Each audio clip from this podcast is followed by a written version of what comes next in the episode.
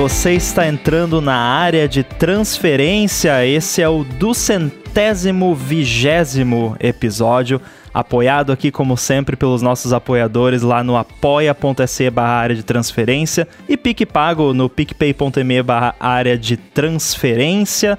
Eu sou Guilherme Rambo e junto comigo, como de costume, Coca, Bruno e Marcos. Tudo bom, pessoal? Tudo beleza, e por aí? Beleza. Maravilha, maravilha. Eu quero saber uma coisa. A gente usou o Twitter Spaces semana passada e é uma maneiro, né?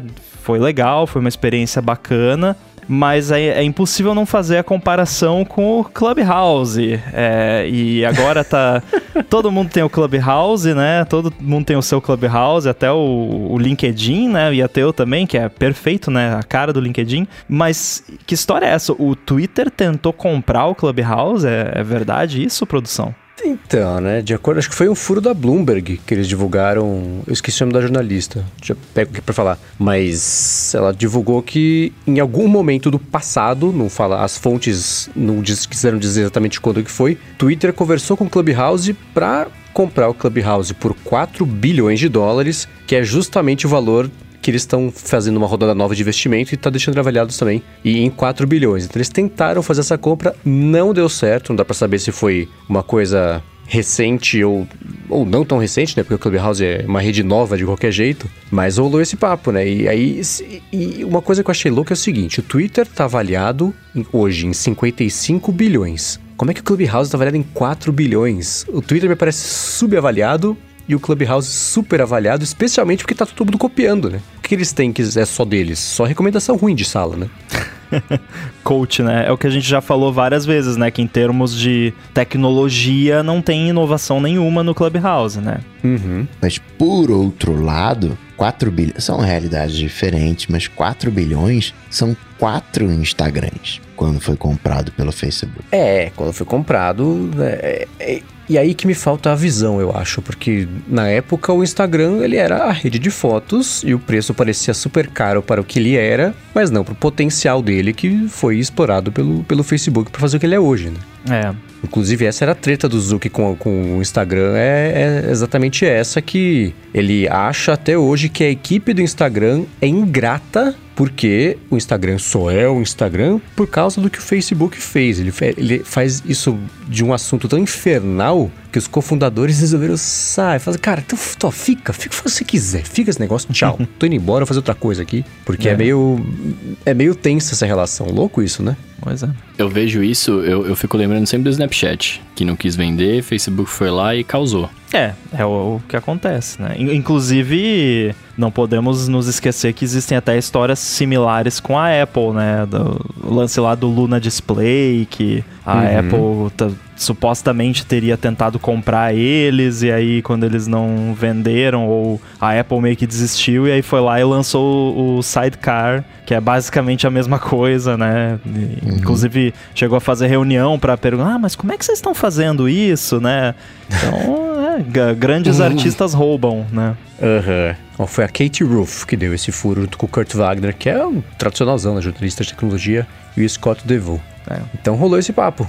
Ou seja, uma das duas uma. Ou foi alguém do Twitter que ou é para tentar dar um hype no Spaces e falar agora não, não comprou, mas tudo bem, temos o nosso aqui. Ou foi alguém do Clubhouse que vazou para poder dizer para a imprensa estamos à venda, né? E valorizar Pode ainda ser. mais e, aumentar, e subir esse preço que eles estão fazendo. Porque não é coincidência que sai essa notícia justo agora que eles estão pegando, um, fazendo a rodada nova para pegar investimento, né? É verdade, é verdade. E, Nossa, e também é. pode ser o caso que vender seja a saída pro Clubhouse no momento, né? Porque a gente já falou aqui é, que assim, ele não tem nada de tão diferente, todo mundo tá copiando já caiu muito o interesse no Clubhouse, inclusive uhum. acho que não falando por todo mundo aqui, mas já falando, acho que todo mundo aqui, eu faz uma semana ou mais que eu não abro o Clubhouse. Antes todo dia eu entrava lá para ver o que tava rolando. Aí começou a aparecer só coisa que não me interessava, eu parei de entrar. Então acho que de um modo geral parece que o interesse tá caindo, então talvez o, a salvação para ter valido a pena o trabalho todo seja vender, embolsar a grana e partir para próxima próxima, que é o que muita empresa faz, né? Que é meio. Galera fica criando empresa só para vender e, e, né? Ah, precisa dar lucro? Não, só, só tem que conseguir vender depois. Uhum. É, a estratégia dos dois lá da 99. Fez a 99 vendeu. Aí fez a Yellow, vendeu. O lance deles é esse. Não tem nem certo e errado aí. Cada um é, escolhe o, a prática que vai preferir para fazer o, o, próprio pezinho de meia ali. Mas a, a, pergunta fica: e quem comprar o Clubhouse vai fazer o que com ele? É uma feature, né, cara? Porque isso foi o que a gente até comentou no, no Twitter Spaces na semana passada, né? Porque o Clubhouse não tem nada que seja impossível de ser reproduzido por um preço muito mais barato do que 4 bilhões de dólares. Porque to, por isso todo mundo tá fazendo. O Facebook já fez uns 12, o Twitter tá fazendo o dele, o LinkedIn vai fazer o dele, o Discord vai fazer o dele. Então, não é um desafio tecnológico muito grande fazer copiar o Clubhouse. Então, se eles não se venderem logo, sei lá o que vai acontecer, porque todo mundo tá fazendo o próprio, vai ficar sem grandes empresas para comprar, né? É, o valor que você consegue enxergar às vezes num lance desses é a base de usuários, só que é qualquer empresa do ramo que tenha grana para pagar esses 4 bilhões aí, o overlap deve ser de tipo 95% para mais. Então, uhum. não é nem pelos dados, porque a empresa já tem esses dados. E em termos de a, a, agregamento de dados, agregação, de se é que essa palavra existe, é, o Clubhouse é muito ruim, como a gente já viu, porque as recomendações deles são uma porcaria. Então, nem para isso, né? Nem para tipo, não, eu já tenho aqui os dados do Rumble, do, do Coca, do, do Mendes, mas eu quero saber do que, que eles gostam. E es, esses dados eu não tenho ainda. Não, nem para isso serve, né? Eles, o Clubhouse tem os meus dados, os seus dados e dos nossos amigos, dos nossos contatos também. É, mas o, é tudo gente que já usa Facebook, já usa Twitter, já usa Instagram, então assim, né? É, porque aí eu fico comparando, por exemplo, com o TikTok, que o, o grande trufo do TikTok, todo mundo que usa ou que acompanhou aquela novela toda que não deu em nada, óbvio que não ia dar em nada da venda do TikTok, era que tava todo mundo de olho, muito mais do que da rede social, no algoritmo de recomendação, que é uma coisa que é sobrenatural, né? Todo mundo fala que esse é o grande trunfo deles, tanto que assim que começou esse festival todo aí da fumaça da venda deles, a China colocou uma lei e falou: opa, então peraí, vai vender, pode vender a empresa, mas não a propriedade intelectual da empresa. Quer dizer, se você quer comprar o TikTok, compra. Mas a caixinha de recomendações, que é a propriedade intelectual, que vai, vai continuar aqui. Você vai comprar só a casquinha. O, o, cérebro dele vai continuar sendo aqui porque ele é nosso. Esse não dá para vender. E, e, é exatamente o oposto do Clubhouse, né? Ele tem, todo, ele tem todo o, toda a estrutura, mas a recomendação que seria uma coisa proprietária e realmente útil para ser usada por várias outras coisas. Por que, que a era Best Buy, não, era Best Buy, né? Que tava querendo comprar também o TikTok junto com a Microsoft. Nossa, Best Walmart, Buy, eu não lembro disso. Era o Walmart, era o Walmart, Walmart. é. Porque é recomendação de varejo. Você quer uma coisa que, que tem mais dinheiro disso do que recomendação de varejo online? Então era todo mundo de olho no, no algoritmo para usar, entre muitas aspas, para o mal, né? e não para continuar fazendo vídeo de dancinha, né? É, pois é. Agora vamos pro nosso follow-up da semana passada e o Paulo tinha mandado um print da tela dele pra gente comentar e o Marcos queria saber de onde tinham vindo os ícones. E o Paulo respondeu: o wallpaper e os ícones invisíveis são do site que o Marcos sempre recomenda, olha só. só que olha na cor branca. Só. É, e a gente vai deixar, obviamente, os links aí na, na descrição. E os ícones são do Flat Icon. E os que ele usou estão no link que está aí na descrição do episódio. Boa, matou minha curiosidade. Ainda sobre a semana passada, a gente bateu um papo sobre Apple TV jogos e o Antonin Artaud falou que os streamers hoje em dia jogam games de mobile no PC, usando emulador de Android no PC. Será que uma nova Apple TV não poderia vir com um hardware melhor para esses jogos e com a possibilidade de fazer um stream direto dela mesma, que muito streamer pode ter iPhone, mas tá jogando hoje em dia no PC. E aí? Mas essa galera aí faz isso para fazer cheat, para jogar no teclado. É isso que eu ia falar agora. É, isso, é isso que eu ia falar agora. Essa galera tá. tá é. Essa galera é a mesma galera que usava Game Shark no, antigamente. é, pens... eu fico pensando em toda a, a força que a Apple está obrigando as empresas a fazerem para levar o stream de jogos para o iPhone. Tem todo o lance das App Stores paralelas que ela não queria. Então, fala, então tá bom, então vai tudo, jogo, vai tudo rodar aqui pelo navegador. A Apple TV não tem navegador para fazer esse, esse workaround, né? Então, é, é, ela parece estar tá remando contra essa maré. Por outro lado, pintou já referência né, no, no no penúltimo beta do iOS 14.5 que a Apple TV está prevendo, a, o, o, o tvOS, na verdade, está prevendo suporte a telas com 120 Hz, 120 Hz de frequência. A dicção foi embora já. o que significa que é, ela está prestando algum tipo de atenção nisso, planejando fazer alguma coisa nisso e para dar esse suporte tem que ser uma atualização de hardware, né? Porque o HDMI 2.0 não dá suporte a 4K 120, a 4K 60. Então, para prever esse suporte, me parece que necessariamente ela está planejando também lançar um hardware novo, né? Ou não? Com certeza, porque o, a versão do HDMI que tem atualmente na Apple TV 4K não suporta 4K a 120 Hz. Eu não imagino que a Apple deixaria um, como feature da Apple TV atual. Não, você pode usar 120 Hz, mas só em 1080. Não, não, não é o estilo da Apple. Então, tem hardware novo vindo aí. É, de novo, é aquela coisa. Ah, a Apple vai matar a Apple TV. A Apple TV acabou, não tem mais por que existir. Tem argumentos para os dois lados. Só que os fatos são se a Apple pretende matar a Apple TV, o time que trabalha no tvOS não recebeu o memo ainda. porque eles. Porque cada no, novo beta aí aparece alguma coisa nova de controle, de modelo, código de modelo, agora negócio de 120 Hz, então alguma coisa tá acontecendo, né? Não, não, uhum. não, claro que sempre tem a possibilidade, né, de realmente ser isso. Tipo, o hardware foi cancelado e a galera que tá trabalhando no software nem sabe disso ainda.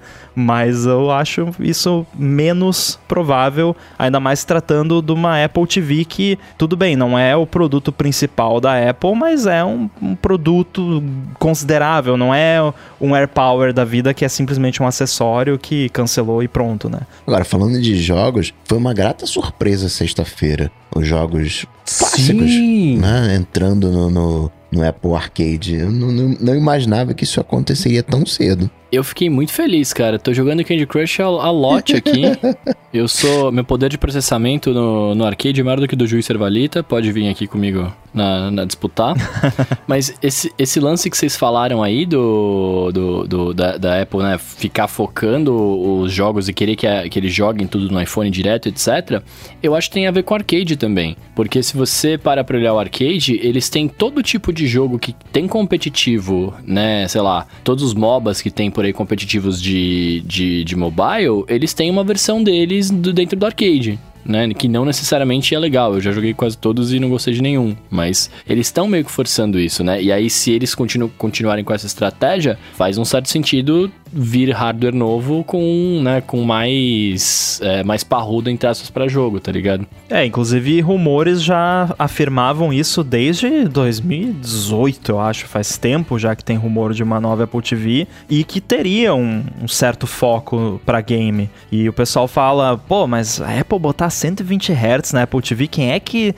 A, a, o público da Apple TV não é o tipo de gamer, e não é gamer, e não é o tipo de gamer que, se, que quer 120 Hz. Tudo bem, até concordo, mas assim, se ela quer ter um produto desse, ela tem que colocar tudo que ela puder ali pra deixar o, o, o melhor possível. Fora que 120 Hz não é só para jogo, né? A própria fluidez ali da interface faz diferença também, e é o tipo de coisinha bacana que você espera do produto da Apple que custa cinco vezes mais, né? Como a gente já falou aqui. Então tem que ter um, né, umas firulinhas a mais por conta disso. É, eu tenho certeza que 4K também tinha esse contra-argumento em algum momento de que não, isso aí é uma coisa. Mas tem que fazer o produto pensando em lá na frente, né? O que eu falo de deixar a prova de futuro. Então faz sentido. O que, que, que tem TV de 120 Hz aqui? Acho que ninguém tem.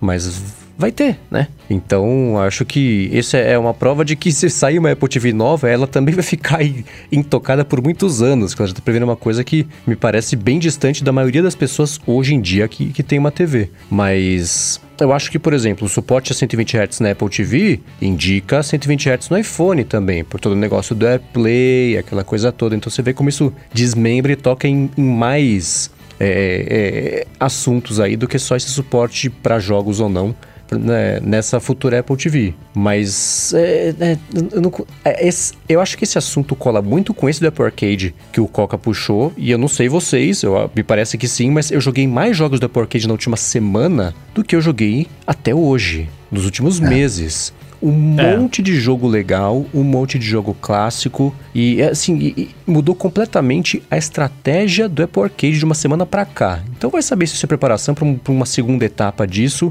para justificar. Se você tiver uns jogos bem bacanas no Apple Arcade que funcionam direito no Apple TV, você consegue gerar mais interesse pelo Apple Arcade e pela Apple TV. Uma coisa apoia a outra. E de, se vender isso, assim como a Apple tentava vender o, iPod Touch como o dispositivo de jogos, o Nintendo Switch da Apple, né, que a gente até comentou na semana passada, essas coisas todas dá para visualizar aqui como é que ela pode querer empacotar isso como uma experiência só, né? Imagina você compra lá um bundle de uma Apple TV nova dessa com um controle especificamente voltado para jogos da própria Apple você compra uhum. os dois juntos lá e ainda recebe três meses de Apple Arcade. Olha só que pacotão bacana, uhum. né? Aí você chega lá, né? Que nem vocês falaram do Apple Care semana passada. Chega lá para comprar o iPhone e o cara já fala: Não, mas pega aqui essa Apple TV também, vem com o controle aqui, ó, 150 dólares. Eu tô chutando baixo, né? Mas enfim, eu tô aqui, 149,90 e aí você ganha ainda três meses, um monte de jogo. É, Fruit Ninja, você balança o controle lá, ele quebra lá as frutinha. Aí a pessoa sai da, da Apple Store com um iPhone, uma Apple TV e um controle, né? Uhum. Acabava que o Apple Arcade eram versões eh, genéricas dos clássicos. Agora, Sim. os clássicos estão lá dentro, né? Isso tem um, um, apelo. E eu fico pensando, né, se já não é também um outro passo pra gente ter um, é, sei lá, um, um, Apple Arcade de aplicativos. Né? No, ela já tá pegando as coisas que estão na loja e né, incluir, fazer tipo o Google faz, né, com o é Google Pass, né, Google Play Pass, que dá acesso a alguns uhum. aplicativos. Seria maneiro. É, poderia ter um até pacotes assim, tipo pacote Essentials. Aí vem lá o Widget Smith, mais um monte desses apps que todo mundo uhum. usa. O pacote produtividade. Aí vem o Pixelmator, vem algum aplicativo de, de notas. Notability, quem sabe, vem. Notability! Então, é, eu consigo, consigo ver isso acontecendo, não de uma forma geral, porque eu acho meio insustentável, assim, não, você paga tanto e você pode baixar qualquer aplicativo, né, não vai ser assim, mas consigo ver isso sendo aplicado de alguma forma. E eu sei que eu. É, é, meio besta, mas eu tô doido por uma Apple TV nova, porque eu vou me mudar em breve e eu vou precisar. eu tenho atualmente uma Apple TV e no apartamento novo eu vou precisar de duas. E eu não vou comprar uma Apple TV agora, porque, né, não dá. Tem que sair uma Apple TV nova, senão eu não compro. E eu consigo ver também, é, o pessoal fala bastante, né? Pô, mas a Apple vai se dar o trabalho de ficar atualizando a Apple TV, esse produto que é secundário na linha e tal. Sim, isso tudo é verdade. Só que assim, ela pode agora lançar uma Apple TV mais parruda com o HDMI mais top possível que existe, com tudo do, do, melhor que ela consegue fazer com uma nova arquitetura de sistema e aí daqui para frente atualiza o processador a cada dois anos, que não precisa reformular todo o hardware. Acho que pode ser uma estratégia. Sim, porque a Apple TV hoje não tem estratégia. E acho que a Apple Exato. não fala muito sobre ela por causa disso. Porque do que ela quiser argumentar que a Apple TV oferece, o contra-argumento é: tá, mas por 20 reais e uma coca sem gás, eu compro um Chromecast que faz a mesma coisa. Por que você quer me vender esse negócio que custa mil reais? E pra que, que tem que ter 32 e 64 gigas? Se eu só vou rodar Netflix e o Apple TV Plus me dá por um ano aqui pra assinar pra ver o Ted Lasso e o Morning Show e a hora que acabar, não sei se eu vou continuar assinando. É, a Apple TV que existe a, a, hoje em dia é a Apple TV do... O futuro da TV são apps. É, e a gente sabe é. muito bem que esse futuro tá no passado, né? É, então assim não deu certo. Falida. Foi tipo o Apple Watch, que era para ser, não, você clica nesse botão lateral, aparecem os seus amigos, e aí você manda a batidinha do coração. E aí de um ano pro outro mudou completamente, virou fitness, né? Uhum. A Apple TV tá precisando do seu momento fitness aí do, do Apple Watch pra. Não, não é isso aqui. Esquece o que a gente falou, tava tudo errado. Agora a Apple TV vai ser isso aqui. O que é uhum. é o isso aqui, aí eu não sei. E um detalhe também engraçado é que muita gente fala isso que você falou e, e, que eu concordo, tipo, não, mas eu posso comprar essa coisa que custa bem menos e faz a mesma coisa. As pessoas falam isso de todos os produtos da Apple. e na maioria das vezes não é bem assim. Só que no uhum. caso da Apple TV é. Tipo, no caso da Apple TV, sim, você consegue comprar uma parada, às vezes até melhor em certos aspectos, por um preço muito mais baixo. Então a Apple, a Apple precisa virar esse jogo para que ela volte a fazer sentido. Colocar o, o Thread, né, o novo tipo de, de, de wireless que tem no HomePod Mini, que é para automação residencial, tudo isso tá faltando, né? É, inclusive, tem espaço para uma mudança até de nome, porque sendo um acessório só para ver TV, você tem toda a concorrência. Mas se nesse mundo que está imaginando aqui, que a estratégia do porquê ter uma Apple TV vai mudar e vai fazer muito mais sentido você gastar mais para você ter acesso aos jogos e, e uma estratégia nova mesmo para ela, não precisa nem chamar Apple TV, pode chamar alguma outra coisa, Apple Box, sei lá, esse é o trabalho deles, mas que, que que de cara já mostre que expandiu bem mais as possibilidades do que dá para fazer com aquele treco que vai custar 1.200 reais. O retorno vai ser muito além de ver a Netflix e o Ted Lasso, né? Exatamente. Isso de da Apple, né? Os produtos serem caros e tal. Parece ovo de Páscoa, né? Todo mundo fala, ah, vou comprar ovo de Páscoa aí, 200 gramas. aí não, eu pego, compro uma barra de chocolate que vem mais chocolate. É uma excelente analogia, é uma excelente analogia. Que o pessoal fica falando, é, não, mas o, o, é o mesmo chocolate, sim, mas não é um ovo de Páscoa, né? O ovo de Páscoa tem o seu charme. Bom, seguindo aqui, é, o Arthur de Vigir tem uma opinião sobre empresas que insistem em incomodar pelo telefone, e não só uma Ai. opinião, mas uma denúncia aqui que ele mandou pra gente. Ele disse que ele fez uma cotação de seguro, digitou só o e-mail, o nome e o modelo do, do iPhone dele. E que 30 minutos depois ligaram para ele. E que em momento nenhum ele deu o número do celular para essa galera aí do seguro. Vejam proatividade, bem. Proatividade, aqui, é uma coisa bacana. Você sabe que isso, isso, aconteceu comigo também? Eu, eu tava, quando eu tava procurando apartamento também, eu me cadastrei em várias coisas de imobiliária e eu não tinha dado meu telefone em nenhuma. E, cara, muita gente ainda tá me ligando, perguntando se eu quero visitar e etc. Falou, mano, mas como é que você pegou meu telefone, irmão? Eu não passei. Ah, essa galera compra listas. É, uhum. compra. Inclusive apareceu nos meus recomendados do YouTube uma matéria do, da Patrulha do Consumidor. Olha só a Patrulha do Consumidor aparecendo aqui novamente.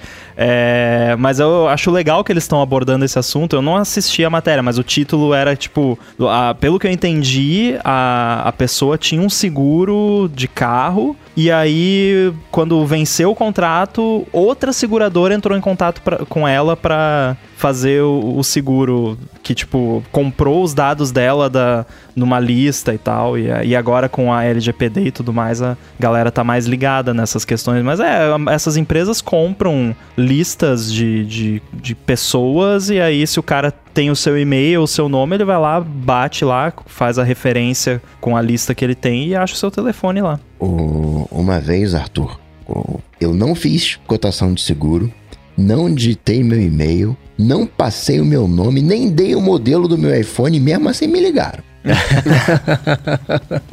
Inclusive, reitero que no dia de hoje, eu até comentei com o Mendes, eu fiz uma parada que era online e me ligaram. E é, inclusive eu vou dar uma, uma colher de chá porque eles avisaram que iam ligar e até falaram, ó, oh, a gente vai te ligar do DDD tal. Então eu dou uma colher de chá que pelo menos eles avisaram que iam ligar, né? Não foi de surpresa e aí eu já sabia, não, quando chamar esse DDD aqui eu sei que é o negócio lá. Será que isso tem a ver com fraude? Aumentou o número de fraudes pelo momento que a gente está vivendo? Porque tá meio, meio ponto fora da curva esse número de, de ligação para confirmar a, a operação. Eu acho que o Mendes respondeu isso semana passada, é carência.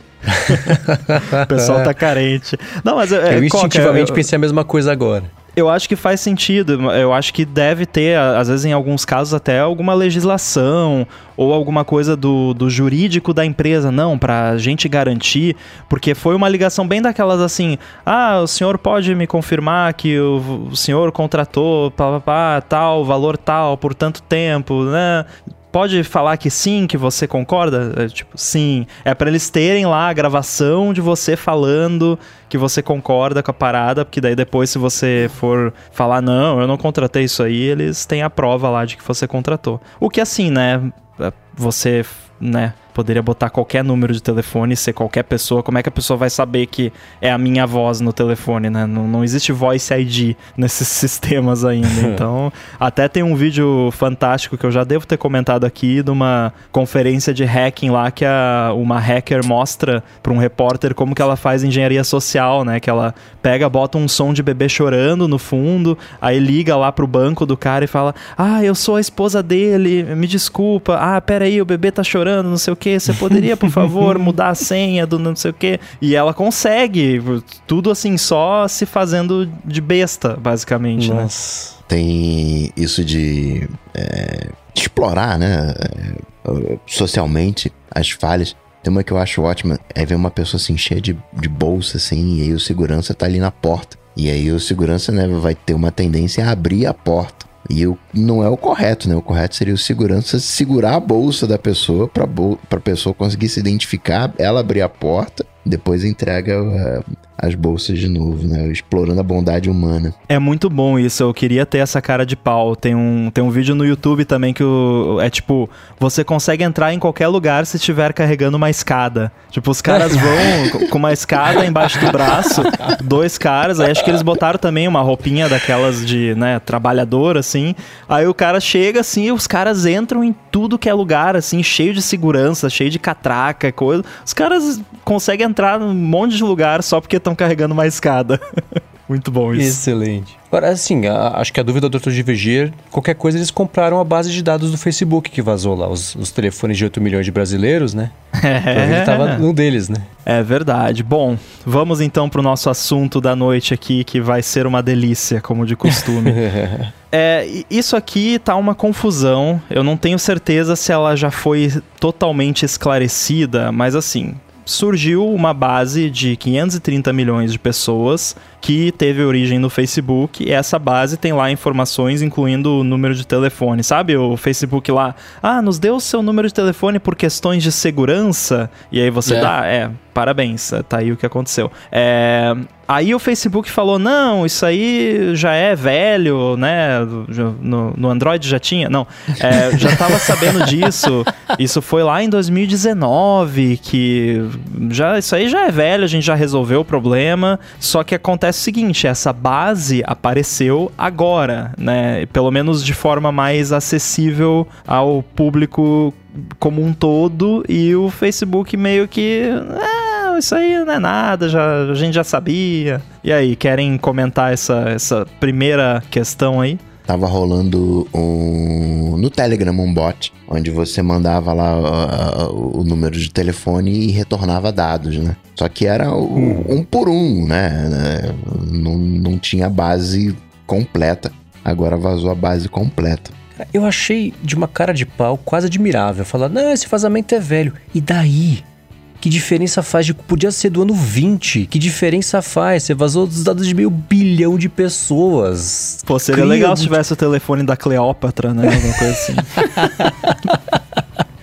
Não faz a menor diferença. E aí, falaram pro Facebook, e aí? Mas na época vocês fizeram alguma coisa? Ah, não avisamos ninguém. E agora que vazou? Ah, não agora vazou, vocês estão não sabendo, avisar né? ninguém, não fazer nada. Poxa, cara, como como é bom o seu Facebook, né? Assim, nada cola, nada, tem nenhuma consequência para nada. O engraçado é que vazou o telefone do Zuki junto disso. Não precisa trocar o telefone do Zuki, não. Porque vazou. E Com certeza não é mais o número dele, né? Ah, é? Não, né?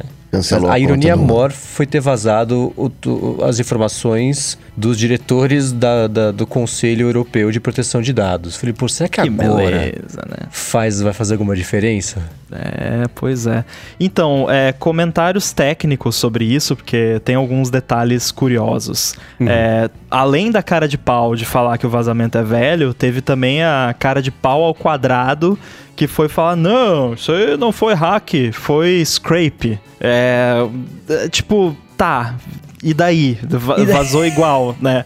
Porque, tipo, é, é tipo você falar assim, não, o ladrão entrou na minha casa e, e, me roubou, mas daí o ladrão fala, não, mas a porta tava aberta, né? Tipo, uhum. tá, e daí, né? Não, não precisa arrombar a porta, é a mesma coisa. O scrape é basicamente você é, fazer um programa que entra num site como se fosse uma pessoa e faz ações no site, pega informações e vai salvando. E o hack seria você encontrar uma vulnerabilidade lá, só que o site se permitir fazer scrape a ponto de você obter 530 milhões de pontos de dados de usuários é uma vulnerabilidade, mesmo que não seja uma vulnerabilidade no senso clássico da palavra. Uhum. O, que, o que foi explorado uh, ah, para fazer esse vazamento, segundo as minhas pesquisas, foi que existia um recurso no Facebook que você podia colocar um número de telefone e você encontrava os seus amigos, entre aspas, usando o número de telefone. Então, se eu sei o número de telefone do Coca, eu consigo achar ele no Facebook. Isso era um recurso que tinha lá, hoje em dia eu não sei se tem. Se tiver, deve ser desligado por padrão já hoje em dia. E tá, beleza, parece ok, né? Eu preciso ter o número de telefone da pessoa já. Só que tem um detalhe curioso sobre números de telefone é um espaço numérico muito pequeno. Então, o que, que esse cara fez? Ele gerou todos os números de telefone possíveis do mundo, o que um computador hoje em dia consegue fazer, não é nada impossível, e colocou todos eles na, no, no contact book lá do, do iPhone dele, sei lá, não sei Nossa. que device ele usou pra fazer isso. E aí ele foi no Facebook lá, um por um. Ah, é, um, um, um, um, um, não tem. Dois, dois, dois, dois, dois, dois, dois, não tem. E, e assim foi e conseguiu montar aí essa base de 530 milhões de usuários. Genial, né? foi muito bom. é, e o, o, Rambo comentou bem na cara de pau quadrado do Facebook, falando: não, não, não fomos hackeados. Isso aqui foi um abuso do nosso sistema. De novo, né? E, e daí? É, parece aquele filme colateral que tem o, o, Tom Cruise, que ele atira no cara e fala assim: Você matou ele? Eu falei: Eu não. Foi a bala e depois ele caiu da janela. Isso que matou ele. cara, pelo amor de Deus, né?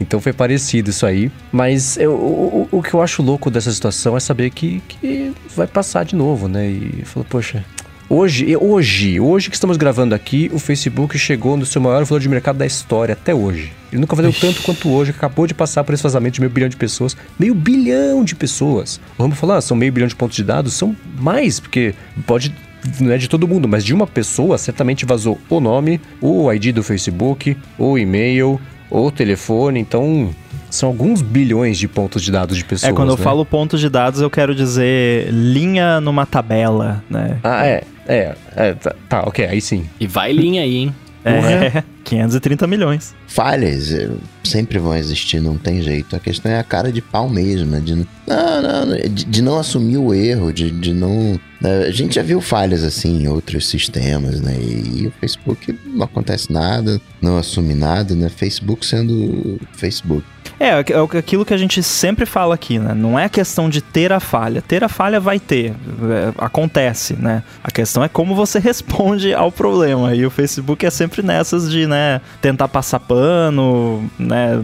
E eu não duvido que daqui a pouco não mudem já o posicionamento, já não solte. O engraçado é que assim, é eu vi gente que trabalha no Facebook fazendo a passagem de pano antes do Facebook começar a fazer a passagem de pano oficial. Então quer dizer que isso é uma narrativa que quem ainda tem coragem de trabalhar nessa empresa realmente compra essas narrativas, né? Tipo, não, é um vazamento de 2019 tá, e daí? São 530 milhões de telefones. Até o Fiquei sabendo dos detalhes técnicos disso graças ao Troy Hunt, que é o fundador daquele site haveibeenpwned.com. Inclusive, se você não usa, use, que é muito útil. E aí ele até estava falando lá que ele estava pensando se ele incluía o suporte a números de telefone no site ou não, porque atualmente ele só funciona com e-mail, né? Mas ele está pensando em colocar esse recurso lá para você também poder ser avisado quando seu número de telefone vazar. Ele já colocou. Dá pra Colocou checar. Já? Inclusive, colocou. Eu chequei hoje para ver se tinha vazado o meu número de quando eu tinha o Facebook. Eu não sei se, do, de, se 2019 eu tinha deletado já ou não.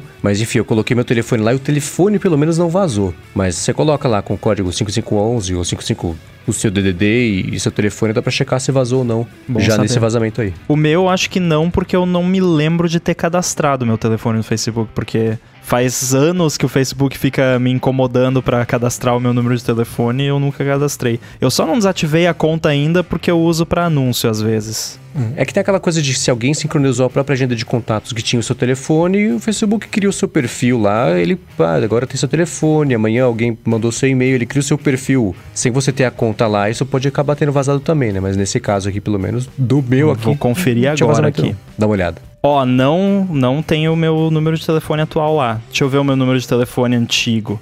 Eu tinha, acho que foi o pessoal do Tecnoblog que falou que esses 8 milhões correspondem acho que a 5% dos usuários brasileiros é, que tem conta no Facebook. Então nem é um recorte tão gigantesco assim das pessoas, mas para esses 8 milhões de. São 8 milhões de pessoas, né? É. Vai influenciar bastante. Né? É, eu testei até o meu número que eu tinha antes. É, não, é, porque eu realmente eu não, me, não me lembro de ter cadastrado o número lá. Poderia ter sido uh, colocado lá por agenda de contatos, mas talvez esse sistema que o cara fez o scrape não contemplava esse uso, né? Era só para quem realmente tinha cadastrado o telefone. Mas eu tô curioso para saber se vai existir, porque esse é o primeiro vazamento grande, a primeira pisada na bola grande, apesar de ser de 2019, é, do Facebook pós GDPR, aqui, Lei Geral de Proteção de Dados, que ainda o Procon já. Que não, o Procon não é da LGPD, mas ainda assim, o Procon perguntou pro Facebook: o que vocês vão fazer sobre isso? Que eles já falaram: nada. E o que vocês fizeram para que isso não volte a acontecer? Eles vão falar: ah, não muito também, porque não acontece nada quando acontece, então dane-se, né? Mas eu, eu quero ver, assim, ainda mais tendo vazado a informação do pessoal que lida com privacidade na Europa, que é o único lugar do mundo onde privacidade é levada a sério e há consequências para pisadas na bola, se dessa vez cria-se até um, um, template de como agir em situações assim no futuro, né? Porque a esperança é essa, uma hora tem que acontecer alguma coisa. Então, quem sabe agora? É, multa a empresa e dá 50 centavos para cada usuário afetado. É. Nossa. Mas por outro lado, eu não, não tô passando pano nem defendendo, tá? Pelo amor de Deus. Mas, tipo, uh, eu acredito que essa parte de segurança, etc., uh, eles são preocupados com isso, né? Assim, pode ter vazado, foi um vazamento antigo, beleza tal.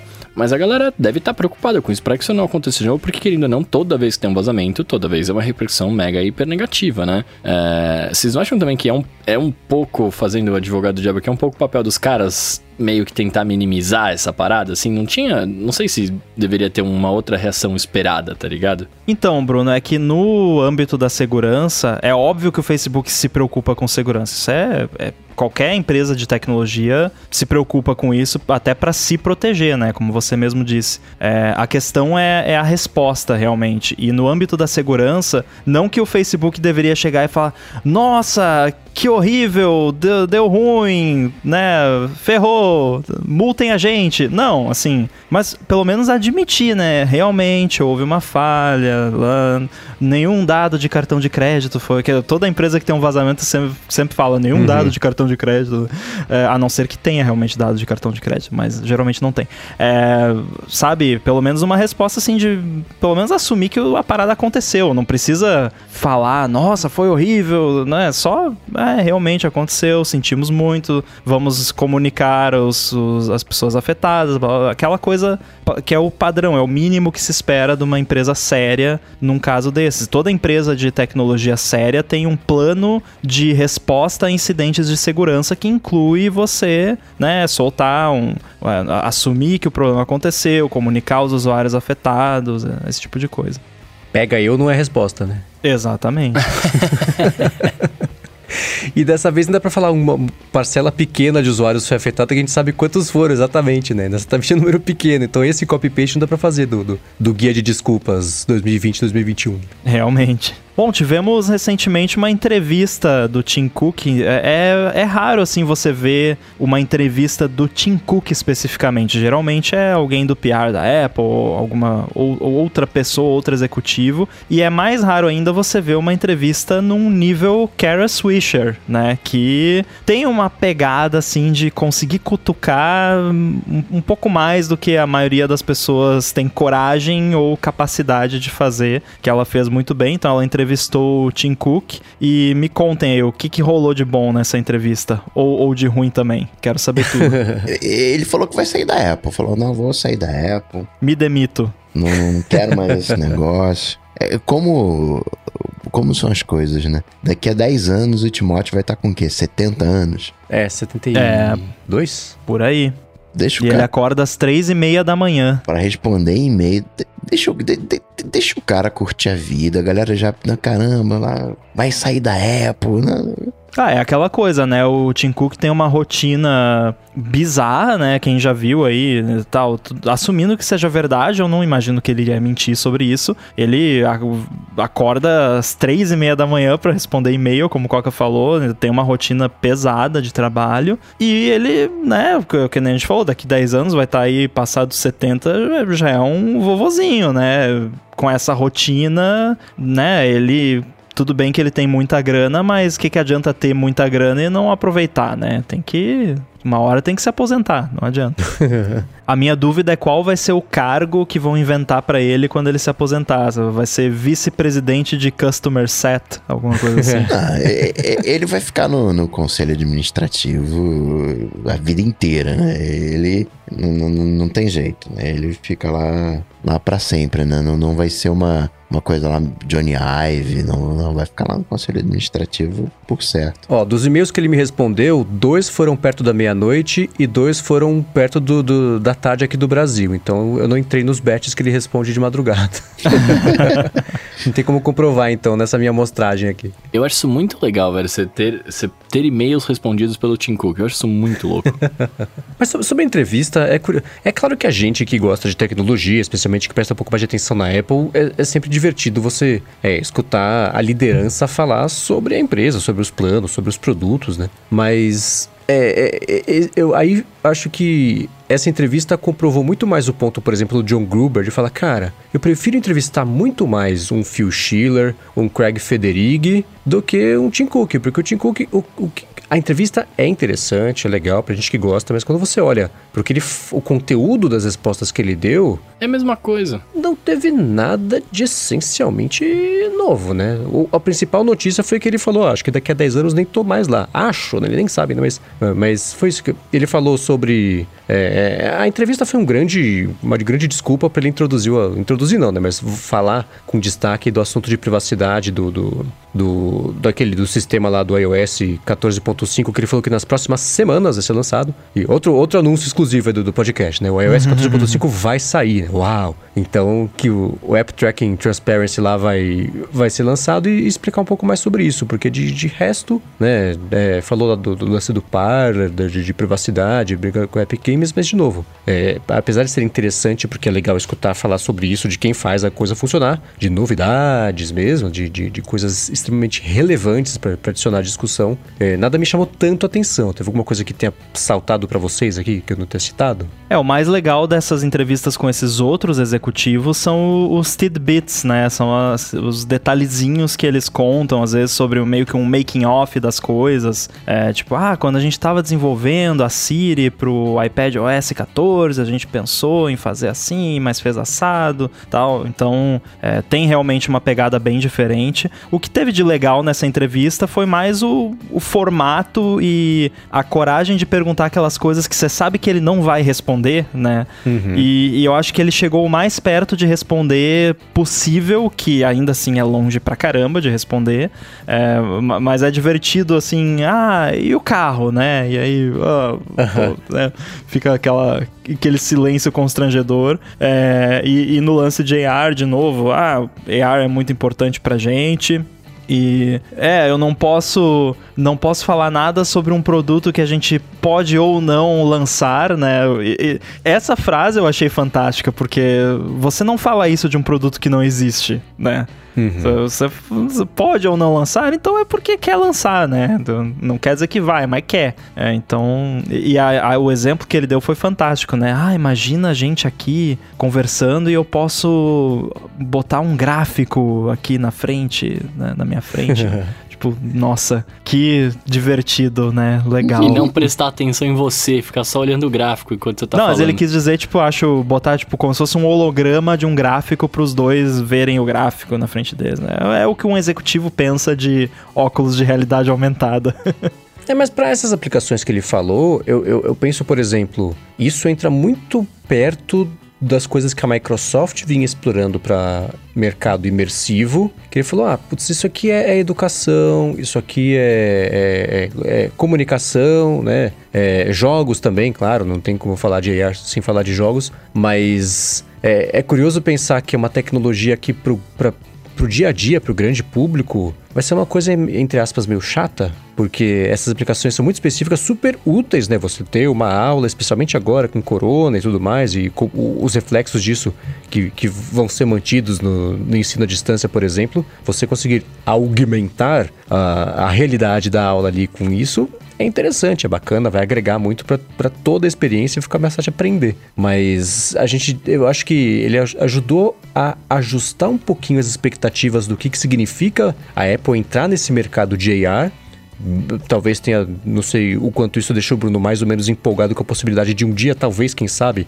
sair óculos imersivos, ou disso é uma coisa um pouco mais pé no chão, pelo menos nesse primeiro momento aqui. E o carro, ele deu a resposta mais perto também, que, que, que é, comparando aqui com o que o Rambo falou de AR, de que a Apple vai lançar um carro, né? Porque ela falou assim, e aí, você vai lançar um carro? Eu falei, ah, não quero falar sobre isso. Tá, mas você vai lançar um carro?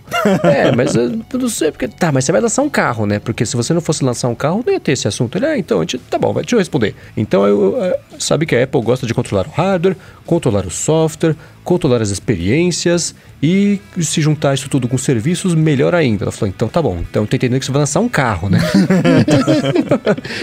Mas isso que é o legal dela, porque a maioria dos entrevistadores não tem essa cara de pau, né? De, de uhum. repetir três vezes a mesma pergunta. O John Gruber nem ia tocar no assunto, né? É, sim. Mas é, isso eu, admiro muitíssimo na Kara Swisher, porque ela tem esse lance de não aceitar respostinha, né, coisa pronta, coisa enlatada de, de PR, assim, mas as pessoas vão lá para dar entrevista para ela porque sabem que ela vai ser justa na entrevista, né? Ela às vezes nota umas umas aberturas ali, por exemplo, com a entrevista com o CEO. O, o Parler, o CEO do Parler foi mandado embora por causa da entrevista que ele deu para ela. Ele deu umas respostas tão absurdas na entrevista e ela percebendo isso foi cutucando, cutucando, cutucando mais e ele falando mais bobagem ainda. Pronto, de uma semana o Parler estava fora das lojas e a mesma coisa com o Mark Zuckerberg, né? Aquela entrevista escabrosa que ele deu para ela, falando: Não, se a pessoa que ne quiser negar o holocausto, é a opinião dela. E olha, eu sou judeu, então eu posso falar isso. Fala, cara, calem a boca desse cara o mais rápido possível. Olha que, que bobagem que vai fazer. Então ela, ela sabe quando ela tá no meio de uma entrevista que ela pode determinar ali o que, que vão falar por semanas ou meses ou anos a respeito daquele papo. Mas ela é uma pessoa muito, muito justa e direta nas perguntas e, e nas entrevistas, o que eu acho sempre muito bacana de, de ver. Porque aí você sabe que a entrevista vai ser interessante, mesmo quando do outro lado você tem alguém extremamente treinado na minúcia ali das respostas, como foi o caso do Tim Cook, né? Tinha resposta que ele começava a frase sem saber como ia terminar. Porque é. Ele, é o que a Apple repete há anos sobre essas coisas. Mas eu gosto muito dos papos com ela. Quem não conhece o podcast Soy, conheça. É muito bacana, ela entrevista gente legal e, e tem esse estilo dela que a gente tá comentando aqui que que vale a pena conhecer e estudar se você pretende um dia fazer alguma coisa nesse mercado. Muito bem, muito bem. E hoje a Apple reiterou a presença de trackers de terceiros no Find My. Para quem não se lembra, já na WWDC do ano passado a Apple divulgou que isso seria possível e hoje ela soltou um release de imprensa falando: "Ó, oh, galera, agora tá lá, apareceu a abinha de itens no Find My para todo mundo que está rodando o iOS 14.3 ou superior e ela já anunciou alguns dos primeiros parceiros desses rastreadores. Não tem tile, vejam vocês. É, e teve um que me chamou a atenção porque quando eu li, é, chama Chip Chipolo e eu li Chipotle a primeira vez. Eu também. Aí eu até pensei, né, tipo, Find My Burrito, alguma coisa assim mas não era Chipolo, aí tem a, tem a Belkin também com fone de ouvido e Van Moof, né? Van Moof, que é acho que é bike, né? De bicicleta. Isso, tem duas é, bikes. Achei bem bem legal. É, é uma coisa que me anima bastante. Tô curioso para ver como isso tudo vai funcionar. Eu já fiz uma brincadeirinha aqui com aquele Open Haystack, que é uma brincadeirinha uhum. que você consegue, para quem é hacker de hardware aí, você consegue criar a sua própria AirTag, entre aspas. É, e eu queria saber de vocês. Uh, estão interessados em, em, colocar etiquetinha aí nas coisas e sair traqueando tudo? Como é que tá isso aí? Nossa, eu tô, velho. Eu preciso disso na minha vida. Muito.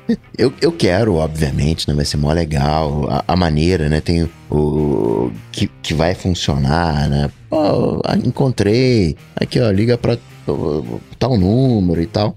Mas. Tem NFC também. Se você achar uma tag dessa, você pode dar uma pistoladinha ali com o iPhone, a cutucada, e vai aparecer ali se ela tiver perdida, né? Ó, oh, entre em contato.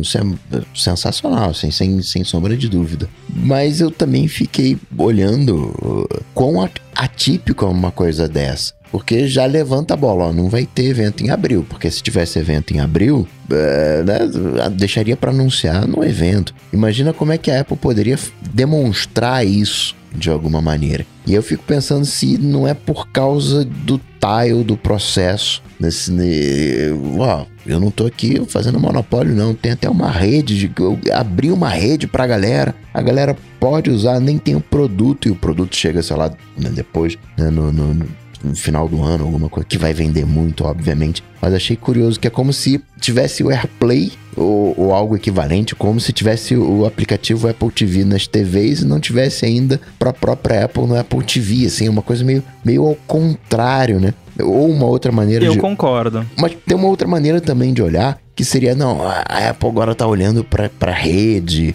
não, é, é cloud, serviço, e, né? é, é estranho esse, esse movimento. Eu concordo, eu acho bem curioso. E eu concordo que, muito provavelmente, em grande parte, porque assim, é, ninguém tem mais certeza. Eu sei que tem gente que acha que, que é mentira, que nunca existiu. Gente, AirTag é um produto, a Apple criou, estava pronto quase para lançar e por algum motivo ela foi adiando. Eu tenho certeza absoluta disso. E também apareceu até em vídeo do YouTube da Apple. Então o produto existe. É, e não é só um produto fictício que a Apple inventou para testar esse sistema. Não, a Apple tem, tinha pelo menos, né? Não sei se ainda tem interesse em lançar esse produto. É, só que rolou todo aquele lance da Tile, culpa minha. Isso tudo pode ser culpa minha, na verdade, né? Porque eu soltei quando eu fiquei sabendo da AirTag, em, foi em abril de 2019, vai fazer dois anos daqui uns 10 dias mais ou menos da gravação. É, e eu soltei aquele artigo a respeito. A Tile abriu um processo contra a Apple e citou o meu artigo no processo. Então a, a Tile citou um rumor, né? Porque tudo bem, eu sei que é verdade, mas a, a Tile, né, não tem como saber que é verdade. Citou um rumor num processo de antitrust, porque a Apple estava tirando os produtos deles da Apple Store e eles não tinham capacidade de integrar com o iOS da mesma forma que a Apple tem, e isso era uma desvantagem competitiva. E aí na WWDC, alguns meses depois, a Apple anunciou que o Find My estaria disponível para né, outras, uh, outros fabricantes. Para quem não sabe né, do que a gente está falando, o que a Apple está abrindo é a rede do Find My que nada mais é do que esse conjunto de servidores lá no iCloud da Apple que vão rastreando seus devices, inclusive iPhone e tudo mais. E o que ela fez foi desenvolver uma forma de rastrear devices mesmo que eles estejam offline, através de beacons Bluetooth Low Energy, pode usar o, o Ultra Wideband também, o, o 1 basicamente. É, então você não precisa, seu iPhone tá, tá lá sem conexão com a internet, mas tem iPhones perto dele com conexão à internet, tem Mac, tem coisa da Apple para tudo quanto é lado. E se você não precisa de uma conexão à internet, então eu posso ter ali uma moedinha com uma pilha de relógio que tem Bluetooth Low Energy que vai fazer a transmissão desses beacons. O protocolo inteiro eu poderia falar por horas sobre ele. Eu, eu li a especificação inteira esse final de semana, é uma delícia de ler para quem gosta de dessas coisas. É, Acho é uma parada... que ele fala isso do jeito que não é irônico. É, é uma parada genial, é, é muito divertido. É, e, e, tem uns detalhezinhos assim, porque eu, eu, vi até um pessoal comentando: não, acho que a Apple desistiu de lançar as AirTags porque pensa, a Apple se preocupa tanto com privacidade. Imagina se eu vou lá, boto uma AirTag no seu bolso e aí eu consigo te rastrear. Não, mas inclusive tem isso. Se o, o iPhone detecta que você está carregando uma AirTag ou qualquer negócio desses que não é seu, o negocinho começa a apitar onde ele tiver e o seu iPhone te avisa, ó, oh, tem um negócio aí com você que não é seu. Então não tem como alguém te rastrear sem a sua permissão que você vai ficar sabendo. Todos os itens, mesmo os de terceiros, eles são obrigados a ter um símbolo do Find My para você ver aquilo, você saber que é um objeto que pode te rastrear. Então, é, tem uns detalhes assim muito legais de privacidade que a Apple fez que se fosse o Facebook fazendo a mesma uhum. coisa, provavelmente não teria, né? Sei lá, eu acho que esse, essa abertura ela empurra o mercado todo para o mundo que eu acho que era a promessa no passado de como seria o futuro para a parte toda de identificação, de, de, rastreamento. Eu entrei numa briga uma vez com uma pessoa porque eu tinha. Não, briga não física, mas de discussão. porque eu falei que eu achava, ainda acho isso, que assim, criança e bicho de estimação tinha que ter um jeito de rastrear o tempo inteiro. Você colocar um negocinho, um GPS subcutâneo ali, porque Concordo. isso é absurdo até sumir né? Aí faz o quê? Então, é, é claro que eu estou exagerando aqui esse ponto, mas acho que você ter essa acessibilidade de rastreamento usada para o bem, que também pode ser usada para o mal, mas a possibilidade de usar para o bem nessas situações é maior do que a desvantagem de você poder usar para o mal, ainda mais se tiver um sistema anti-rastreamento indevido, que é isso que o Rambo acabou de explicar, que já está previsto no sistema, pelo menos das AirTags e do Find My, maravilha, né? Então eu acho que, que é, essa preparação, é, esse ponto exato agora é me pareceu mais um jeito da Apple se proteger contra o processo da Tile. Talvez ela está esperando acabar com o processo para poder lançar as AirTags, para não se embananar nesse processo, porque ele pode abrir caminho para outras derrotas muito mais sérias nos tribunais, que não são poucos que a Apple já está envolvida em, em, brigas aí de, de, tudo quanto é processo, de, de, tudo quanto é lado. Então eu acho que, que tem a ver com isso aí. Assim como ela não evoluiu muito o FaceTime até hoje por causa da Virnetex, pode ter alguma influência do processo da Tile, por isso que até hoje não pintou nada de AirTags aí, como estava planejado para já estar tá em uso pleno aí pelo mundo há pelo menos um ano, talvez dois, né, Rambo? É, porque se isso for sair, né, se for rolar uma audiência lá desse processo, eu nem sei se esse processo tá rolando ainda, enfim, não fui atrás. A, a Apple pode muito bem falar, não, mas eles estão alegando aqui que a gente tem, mas a gente não tem esse produto. Uhum. Ah, a uhum. fonte deles é um blog. Olha que absurdo isso. Quem é esse Rambo? Esse cara não sabe de nada. É um brasileiro. É, um cara lá do Brasil. Foi escrito há dois anos atrás. Vocês estão malucos. A gente não vai lançar nada. E aí, pronto, encerra o processo. Um mês depois a Apple lança. Uhum. Porque eu imagino que uma empresa não seja obrigada a né, abrir um segredo industrial, basicamente, segredo de um produto que não foi lançado ainda por causa de um processo. Acho que, né, assim, o, que a Tile tá afirmando é não, a Apple tá nos boicotando porque ela te, tá, tem esse produto aqui. Isso começou há dois anos atrás e não tem o produto ainda. Então o caso da Tile meio que morre, né? Cai por água abaixo. Então, isso volta até, liga um pouquinho com a, de novo, a entrevista do Tim Cook para Kara Swisher, né? Que ele aproveitou essa oportunidade para falar da App Store, da Epic Games e a defesa da Apple é justamente essa. Fala assim, cara, na App Store, toda a mudança que a gente fez desde que ela foi lançada até hoje foi pró-desenvolvedores. Ah, assinatura segundo ano é 15%. Ah, agora o um negócio de um bilhão de, de um milhão de dólares. Então, a, ele fala assim, a direção para qual isso caminhou é sempre pró-desenvolvedores. Então, nesse processo, ela pode falar a mesma coisa. Vocês estão reclamando do quê? A gente de um ano para cá fez toda a estrutura, agora você aí que nem é nosso já consegue usar o aplicativo que está instalado em bilhões de aparelhos pelo mundo para conseguir. É, a gente está ajudando vocês a venderem, não está prejudicando. Então essa resposta está prontinha e o argumento está todo construído já para ela fazer isso, mas nada impede que no dia seguinte que o juiz descartar o processo da ganho de casa para Apple, ela lança o negócio, só virar uma chavinha, tá tudo pronto, né? É. Então, na parte mais cínica dessa estratégia me apareceu por aí. Por outro lado, que ótimo que isso agora vai ficar. essas três parcerias, começou com três, né? E são a Van Moof, que eu tenho certeza que ela é muito conhecida no mercado de bicicletas elétricas e que o modelo X3 e o S2 são incríveis para isso, mas sim, o grande público acho que vai usar Uh, o fone de ouvido lá da Belkin, tem a concorrente da, da, da Tile, né, que é a, a Chipotle, e, e só por enquanto, né? Porque isso tem que ter, tem que estar tá, é, fazer parte do programa MFA, então tem é, todo tem, tem, isso não é, é tão assim, simples assim, né? Eu tô vendo agora como é o processo de, de inclusão de uma empresa nova no MFI, por motivos que eu não vou de definir aqui, mas é um negócio, é um processo assim chato, sabe? Uhum. Difícil. E eles querem saber tudo, e interrogatório para lá e pra cá, e documento. Então, assim, é um. É, é mil vezes mais difícil do que você se tornar um desenvolvedor e lançar um app na App Store. É, você lançar um app na App Store é muito mais fácil. Então, é é um processo que não é qualquer empresa que tem capacidade de, de fazer ou saco para fazer, né? Não é toda empresa que quer fazer. E é aquela coisa, a Apple tem esse, realmente essa chatice aí do MFI, que tem os seus motivos, mas eu acho que poderia ser um pouco menos exagerado, assim, é um pouco fechado demais. Ou pelo é, menos. Tipo HomeKit, né? É, ou pelo menos podia abrir que nem ela fez com o HomeKit, porque o HomeKit hoje em dia, para robistas, você pode, se você não for vender a parada,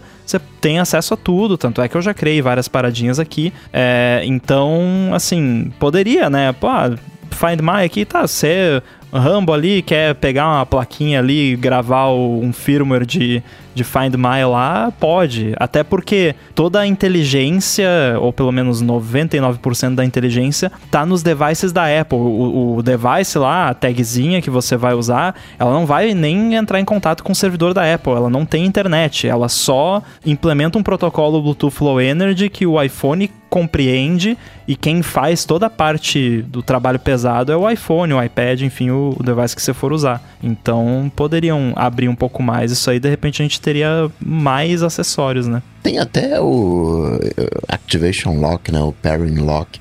Você pareia com, com um dispositivo, não vai rolar de parear com outro, né? Enquanto não desbloquear, fica preso naquele dispositivo. Ou seja, você perdeu o seu fone, e colocou ele no modo né, perdido, ninguém vai conseguir usar o teu fone. É, tem isso também. Mas isso é, do ponto de vista do aparelho, é super simples, porque é, é uma função cripto, criptográfica lá que você associa uma chave com o, o, dono daquele device, basicamente, e no momento em que você manda o sinal de perdido, o primeiro iPhone que tiver perto ali, que recebeu o sinal, ih, esse negócio aqui tá perdido, ele vai queimar ali o perdido no device, e aí o device tá entre aspas, bricado até o dono chegar lá com a chavezinha dele e, e, abrir a fechadura, basicamente, né? Cara, de tudo que vocês falaram aí, eu, eu só pude concluir que a Tile tá super errada em processar a Apple, porque eu só tô vendo coisas positivas aí em tudo que vocês falaram. Então, aí é que tá. Toda a nossa teoria aqui é de que a Apple fez tudo isso graças a, ao processo da Tile, que quando a. que não estava planejado a Apple fazer isso, tipo mudar aplicativos padrão no, no iOS, que a Apple também fez, é aquelas coisas meio assim. Ih, tá, vai dar ruim. Ah, faz isso aqui então, né? O que assim, pode ser isso, pode. Independentemente de ser isso ou não, isso é bom. É bom para todo mundo, é bom até para Apple, porque melhora, né, aumenta a vantagem de você estar tá no ecossistema da Apple, porque o, o, Find My é um recurso fantástico e agora você vai poder usar com mais coisas. Claro que agora, né, no começo é pouquinha coisa, mas torcemos aí para que aos poucos vá aumentando o número de devices suportados. E também é, saiu a versão é, semifinal, digamos assim, do iOS 14.5. Ou seja, né, tá em vias de ser oficializado se tiver algum iPad aí né, tá chegando por perto, sem evento, também sem. Ou, ou não, né? De repente, uh, sei lá, na quinta-feira, ah, tem iPad, aí na sexta tem AirTags. A Apple sai lançando. Olha a maldição da quinta-feira. É, sai lançando trocentos produtos, tudo com press release. Até porque a gente está gravando isso aqui na semana do dia 8 e o, os primeiros produtos a estarem disponíveis com o Find Mais vão sair na semana que vem. Então, semana que vem pode ser a semana, talvez, né? Não sabemos, né? Já poderia ser a semana já faz mais de um mês, né? Mas eu, eu vou falar aqui, ó, momento bolinha de gude de novo. Eu acho que eu acho difícil passar o mês de abril no, no, dia 1 de maio, nós teremos já, já existirá no mundo iPad Pro novo, Apple TV nova e iMac novo. Vou cravar aqui. Senão você raspa a sobrancelha. não. tudo bem, Ramos, você tá de quarentena, ninguém vai ver, cara. é, eu, eu, eu, colo, eu aposto duas bolinhas de good nisso aí também. Bom, vamos então para o nosso hashtag AlôADT, pode ser tralha também, ou trema, ou o que você preferir. AlôADT. Para quem não sabe, você pode mandar a sua pergunta, perguntas inteligentes, divertidas, com a hashtag AlôADT lá no Twitter. Não precisa marcar ninguém, é só botar a hashtag AlôADT e a gente vai selecionar as melhores perguntas toda semana. E um exemplo de pergunta excelente foi a que fez o André Soares. E ele diz o seguinte: vocês comentam de vez em quando que mexem com ações. Como tem sido a experiência de vocês com isso, Marcos?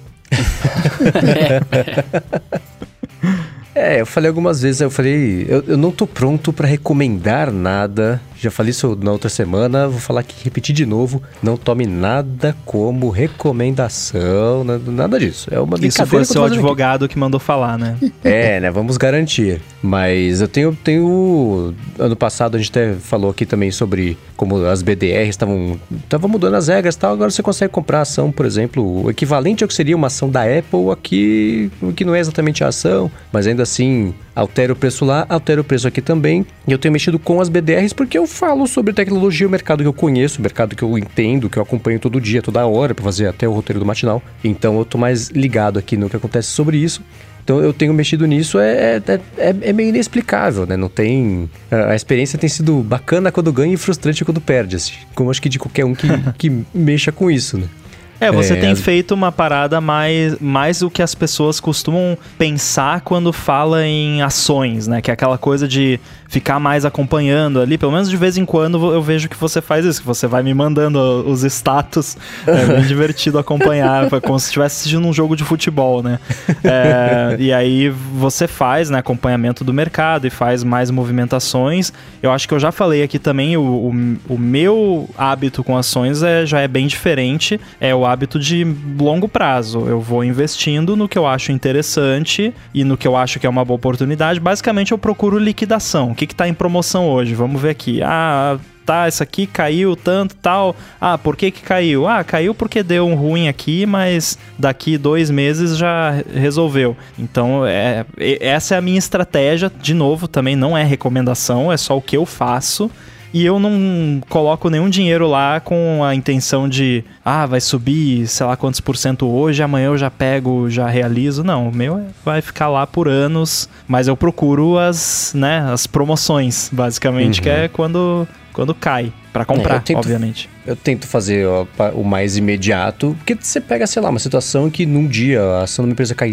7, 8, 9%, vai ter um repotezinho nos dias seguintes e eu tento aproveitar isso aí. Nem sempre vai dar certo, mas especialmente com empresas de tecnologia, serviço, sei lá, hoje que a gente tá gravando aqui o episódio, não é recomendação, de novo, pelo amor de Deus, não vou apostar a casa nisso. Mas sei lá, o Airbnb caiu 4% hoje. Cara, o Airbnb vai voltar a crescer, corona vai passar em algum momento, tem parece que já vai começar a reabrir, então é meio inevitável que, que se recupere isso rápido, voltando à confiança. Uber é a mesma coisa. Às vezes anuncia uma notícia no meio do dia que, pum, despencação, daqui a meia hora que os investidores se acalmam, volta a subir. Aí dá para tentar aproveitar esses vácuos aí. Então, o, o que eu. É, quando eu consigo acertar uma dessas e, e, e me, me, valoriza ali uns 3, 4% de alguma coisa, eu vendo para depois tentar repetir essa fórmula com as novas quedas e quando a aposta, que é uma aposta, no fim das contas, informada, mas ainda assim, às vezes é uma, não passa de uma aposta, dá errado, assim como algumas deram, eu tô deixando lá para pelo menos hora que voltar ao nível que tava quando eu comprei, eu vender e ficar no zero a zero, ficar um pouquinho ali para justificar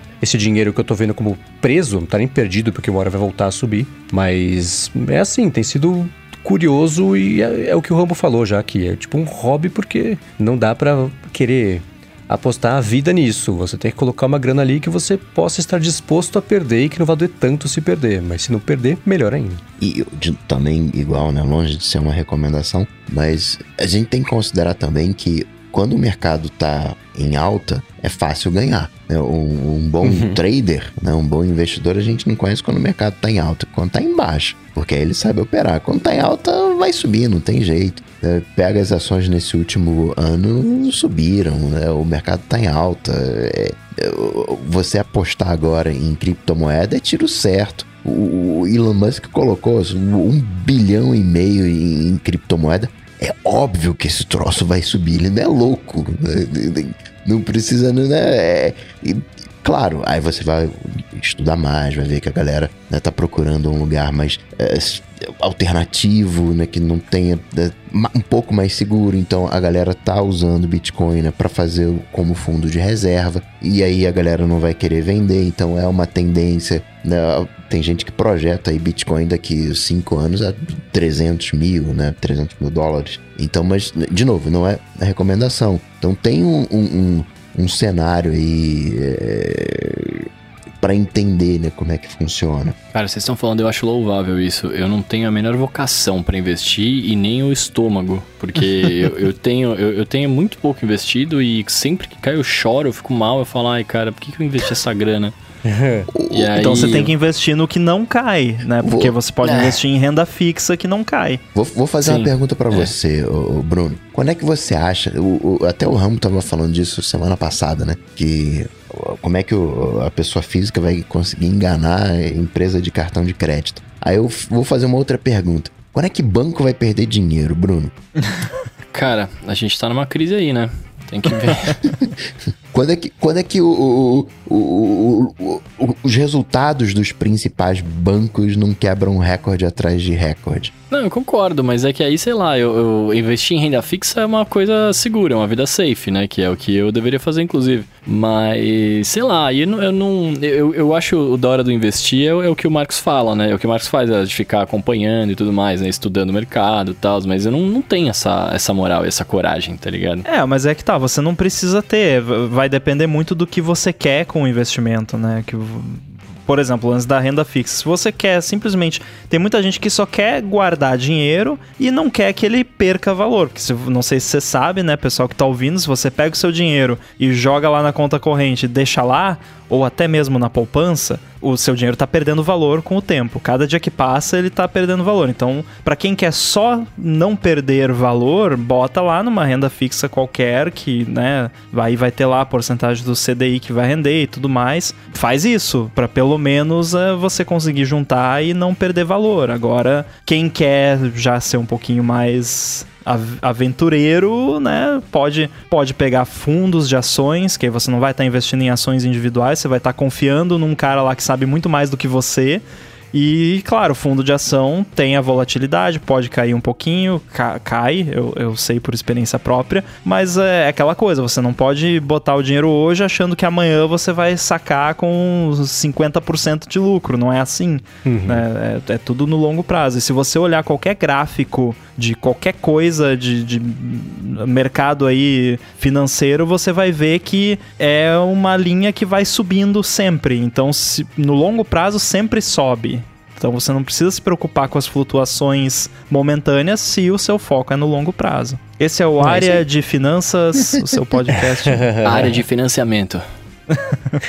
e o Samuel perguntou se eu estou fazendo isso direto para o corretor, é direto pelo home broker do banco. Tem banco que já tem home broker bonitinho ali e, e facilita bastante, mas também tem, por exemplo, que o Rambo comentou agora, essas, sei lá, tem, eu, eu tenho um outro pedaço do meu dinheiro na Monetos. Existe a Monetos, tem a Warren, tem várias outras que fazem exatamente isso. Né? Tem o pessoal que vive de fazer o fundo e crescer todo mundo junto com o dinheiro de todo mundo ali que está com, com a grana nesse fundo. Então existe isso também. E conforme eu for aprendendo e, e, e fazendo, quebrando a cabeça e quebrando a cara fazendo isso, se eu perceber que o meu resultado está ficando melhor do que esse da Monetos, eu vou aos poucos começar a migrar para ficar fazendo. Por enquanto, eu, eu, eu, sozinho tenho rendido melhor, mas pode ser uma sorte, pode ser porque o mercado tem tá alto, que nem o Coca falou, né? É louco que você vê que tem dia, é, é bizarro, assim, tem dia que o mercado acorda mal-humorado. Alguma notícia lá do desemprego, assim, todo mundo vai cair 2, 3%, e BDR tem negócio do dólar ainda, né? Sei lá, se, se você tem uma empresa Oracle, por exemplo, que rendeu meio por cento hoje, se o dólar caiu 0,7, mesmo tendo rendido meio, aqui vai cair a BDR porque está relacionado ao valor do dólar. Então tem empresa que, eh, entre você comprar e vender daqui a um ou dois meses, tem que contabilizar também que, putz, o dólar variar. Se que nem agora que tá maluco, né, também, tem dia que sobe 2%, dia que cai 1000%, sobe 10%. Então isso influencia também. Então tem essas bobeirinhas todas. Investir é que nem você montar um time de futebol. Aí você não vai colocar o Neymar no gol, né? A defesa vai ser o Neymar, o meio de campo vai ser o Neymar, o atacante vai ser o Neymar. Não, né? Você tem que ir, ir variando ali, né? Então tem uhum. aqueles caras que vão né, correr mais, aqueles caras que vão ser mais lentos na, de arrancar, mas também não vão perder tanto quando o vento soprar contra. E montar uma carteira assim não, não, não é exatamente fácil. E o que, que vocês recomendariam para um cara tipo eu, assim? Que eu, eu tenho a minha grana na renda fixa e eu tenho muito pouco que eu, que eu investi lá e perdi, fiquei chateado e tá, tô tentando recuperar. Como que vocês, vocês aconselhariam alguém assim a, a começar a aprender? Ah, é por pouquinho para se perder, perder pouquinho até você entender o que, que foi que errou na estratégia e, e ir melhorando, né? Tem simulador também, né, que você pode usar. Ah, tem simulador? Eu, eu sou tem muito leigo. Tem simulador de mercado de ações. Olha. aí você bota lá, você tem, sei lá, 100 mil reais de mentirinha, e aí você... Ah, mas aí eu posso ser usado à vontade, né? Ele acompanha a volatilidade do mercado de verdade e você pode ver o que acontece. É, é um bom jeito de você treinar, assim, como que você faz uma ordem de venda, de compra, tá, tá, tá, é bacana. Seguindo aqui com as perguntas, tem uma aqui do Hamilton, ou Hamilton Colares. Ele quer saber como que tá o iCloud na nossa assinatura do Apple One. Comentamos aqui, se eu não me engano, todos estamos com o Apple One e ele quer saber se a gente tem o, os planos de 50 GB, de 200 GB, qual é o plano. É, vou responder já de cara, eu tenho o mais alto que dá e mais um pouco porque o máximo não é. Então eu pago um pouquinho a mais para ter ainda mais armazenamento. Vou tentar descobrir aqui, eu já falo exatamente o número. É, eu tenho, eu tenho, eu pago 2 TB de, de iCloud e eu assinei o Apple One que dá mais 200 GB, não é isso? Então eu tenho 2.2 TB. Só confirmando, eu tenho 2.2 TB também, que nem o Bruno. Eu assino 2 TB, mas eu não assino o Apple One, porque o Apple Music não merece meu dinheiro. Mas eu tenho o, Apple. a assinatura padrão de 2 TB. É, eu assino 200 GB e na minha vida minimalista tem sido o suficiente. Tá, então agora que todo mundo se revelou as suas assinaturas, eu tenho, eu tenho a minha pergunta aqui. Porque você, quando você vai assinar o, o Apple One, você tem assinatura familiar e assinatura individual, né? É, só que você pode escolher os serviços que tem nessa assinatura, não pode? Na familiar, não, não, na verdade, nenhuma delas pode. Nos Estados Unidos tinha um lance que você tem uma a mais ainda que tem o Apple News, tem o Apple Fitness. O Apple lá. One tem tem três planos nos Estados Unidos e dois no Brasil. É, porque nos Estados Unidos o plano maior ele tem o News e o Fitness também. Então aqui são dois planos e eu sinceramente não me lembro. Acho que a diferença entre o um e o outro é só o armazenamento, não é não? Ou é um é individual e o outro é familiar, alguma coisa assim? Acho que é só armazenamento. É, um, o que está escrito aqui é um individual 26,50 e o outro familiar 37,90. Mas eu tinha, eu tinha, eu não sei agora se eu cancelei sem querer e não tô entendendo o que tá acontecendo, porque até enquanto a gente tava falando da outra pergunta, eu tava lendo aqui, eu podia escolher os meus serviços, eu podia tirar o Apple Arcade, por exemplo, do meu Não, aqui. você só pode fazer isso se você não assina o Apple One. Ué, então tá. Então eu devo estar tá doidão aqui, sei lá. Eu, não, eu, eu, ju, eu, juro que tinha as duas opções aqui para mim. Não, Apple One é um bundle, é pegar ou largar. Não, não, tem meio termo. Você tem que pegar um dos pacotes e, e, pronto. É que nem pacote de operadora de internet com TV, essas coisas. eu podia estar tá assinando a parte, então, de repente, o, o Apple Arcade junto com, com o Apple One? Acho que também não dá, né? Não, você, se você tem o Apple One, você tem o Apple Arcade. Não, não mas é que antes do Apple One eu tinha o Apple Arcade, né? A gente, eu tinha separado lá. Será que eu podia estar tá assinando quando eu assinei o Arcade? Quando eu assinei o Apple One, eu pagava o Arcade e aí eu comecei a pagar os dois? Será que isso poderia acontecer? Não, não. não. Eles junta? até te dão reembolso se você pagar. Você nunca vai estar tá pagando os dois ao mesmo tempo. Você vai pagar o Apple One. Você não vai pagar o Apple One mais o Arcade. Inclusive, a Apple tá. Todo mês eu recebo um crédito correspondente ao valor da, do TV Plus por causa do trial do TV Plus. Então quem, quem tava no trial do TV Plus e assinou o Apple One não perdeu o trial, né? Porque teoricamente, teoricamente não, você tá pagando o TV Plus dentro do Apple One. Só que como uhum. o TV Plus é um trial, você recebe um crédito todo mês, de, devolvem lá um pedacinho. É, é uma bagunça, mas, mas enfim. mas pagar duas vezes você não vai pagar não. O, o que você consegue é esse esquema de 2.2 tera, onde você assina o Apple One e assina também o iCloud lá de 200, aí você consegue ter o, o 2.2 tera. É a única... Tem que mudar pra Apple Cloud. Ela.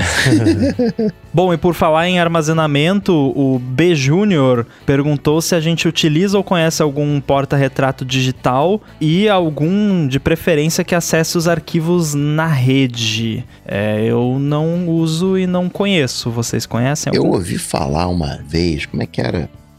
iPad velho, iPad velho. Opa! Boa ideia, hein? É, essa é, uma das perguntas mais específicas que a gente recebeu aqui já no Alô DT. O que eu tenho para recomendar é o Google. Como é que chama essa semana que eles mudam? O Google Nest Hub? Acho que é isso. Que o Google, Google Treco com tela. Isso, a, a, caixa com tela do Google. É que eles têm lá, mas é, você consegue puxar as fotos do seu Google Fotos, coisa local, de servidor local. Eu não conheço nenhum que faça, não. Aí, Coca, isso me parece uma boa pedida para um Raspberry Pi com uma telinha, né? Eu, eu tenho uma telinha aqui no que eu comprei pro Raspberry Pi que é uma telinha decente. Ela é pequenininha, do tamanho de um porta-retrato, basicamente. Acho que eu vou fazer isso aí, hein? Parece um projetinho divertido aí de final de semana. Não deve ser difícil de fazer. é. Portrait Buddy. Mas ah, ah, ah, o que ele quer é um hardware, é isso? É um porta-retrato mesmo? Uma, uma, uma TVzinha que passe foto? É isso? Ou ele quer tipo um aplicativo que puxa as fotos e deixa lá? Não, tipo, pelo que eu entendi, que ele quer widgets. um porta-retrato digital, um hardware que, né, que você coloca lá num canto como se fosse um porta-retrato. Mas o, o, o, que o Coca falou, o iPad é um hardware, é um porta-retrato digital. Pode servir um. Não precisa ser o iPad Pro. Pode ser um iPad de 5 anos atrás que você compra por 300 reais, sei lá. Ou que tá guardado Não, até se você tiver. na gaveta. É. Na assim. gaveta. É, um smartphone antigo, que, que hoje é grande, com as telas grandes e tal. Eu ah, tinha daí meu... não é, acho que ainda é um pouco pequeno, né? É, mas ele pode pôr na mesa dele ali pra decorar o escritório. Eu recomendo ver um display conectado que você vai conseguir. É um pouco mais caro do que só um porta-retrato digital, mas a utilidade que você vai tirar disso vai ser bem maior também. E esse eu, eu vou repetir aqui o que eu sempre falo: o tipo de coisa que você só vê a utilidade quando você compra e tem e usa. Porque a, a, as, as, os atalhos que isso vai te dando no dia a dia, de você bater o olho e saber quanto falta pro timer do macarrão, até você saber a temperatura, até você saber o seu calendário, até aparecer a foto bonitinha lá que você não lembra que tinha tirado e tá lá, que é bacana. Então esses, esses pequenos adiantos do dia a dia pagam um produto desse, mas uh, agora vem a parte ignorante que eu não faço ideia de quanto custa no Brasil, nem se tem aqui o Nest Hub, mas enfim, tem o da Amazon que faz basicamente a mesma coisa. Então vale pensar em, em expandir um pouco mais a utilidade que você está pensando em tirar do, do, do porta-retrato digital e, e, e, ter um, um display conectado mesmo, para usar para mais coisas além de ver as fotos do casamento tem uma parada que nada a ver com o assunto, quer dizer, é tangencialmente relacionado, mas é aquele Smart Mirror que um cara Nossa, fez e aí ele uhum. mostrou como é que faz e tal. Eu quero muito fazer uma parada dessas. E uhum. poderia ser um porta-retrato digital quando não tá usando para alguma outra coisa, né? É, né? Só que uma coisa que, que eu vejo desses projetos, quando eu vejo o projeto ser maneiríssimo, assim, a ideia fantástica, a funcionalidade, só que é sempre meio feio. E eu quero uhum. fazer um uhum. negócio desse, só que bonito, assim, com uma interface legal, com animação, ó, Mendes. É, eu acho que, que dá para fazer uma, uma, paradinha maneira. O problema é o tempo, né? O tempo é que complica. Cara, tem uma parada que a Apple podia fazer, né? Um Apple Mirror. Eu, eu super compraria. Ih, mas ela não consegue nem atualizar a Apple TV, você quer que... Ué, não vai ter o Apple Car aí, o, o Apple Coisa? Podia fazer o Apple Mirror no futuro também. No Brasil podia chamar espelho. Espelho! Nossa! Essa foi do nível do iPin, né? Mas se eles fizerem o carro, cara, no retrovisor vai ter que ter um Smart Mirror ali, né? É verdade, é verdade. Vai aparecer lá uma setinha apontando pro carro lá. Muito bem, esse foi o nosso episódio da semana. Quero agradecer novamente aqui os nossos apoiadores lá no apoia.se barra área de transferência, no picpay.me barra área de transferência. Quero agradecer também o Edu, que edita o podcast e faz a gente parecer inteligente. E também pedir para você deixar a sua avaliação, seu spotlight, a sua recomendação do área de transferência e dos outros podcasts que você gosta também, não precisa ser só da gente. E para encontrar vocês, pessoal, como é que a galera pode fazer? Eu sou arroba Bruno Casemiro no Twitter, no Instagram e no TikTok mais próximo de você. Muito obrigado por hoje e vai lá bater um papo comigo. Para falar comigo, vocês sabem, sai lá no Google, bater Coca-Tech que a gente troca uma bola. Eu sou MV Sementes do Twitter e Instagram também. Apresento o Loop Matinal, podcast diário de segunda a sexta do Loop Infinito e escrevo todo domingo a coluna semanal, óbvio, porque é todo domingo, no ifeed.pt. Eu sou o Guilherme Rambo, arroba underline inside lá no Twitter, Guilherme Rambo 2 no Instagram e faço também o Stack Trace lá no 9to5mac.com. Então é isso, tudo dito e posto, a gente volta na semana que vem. Falou, Valeu. tchau, tchau. Valeu.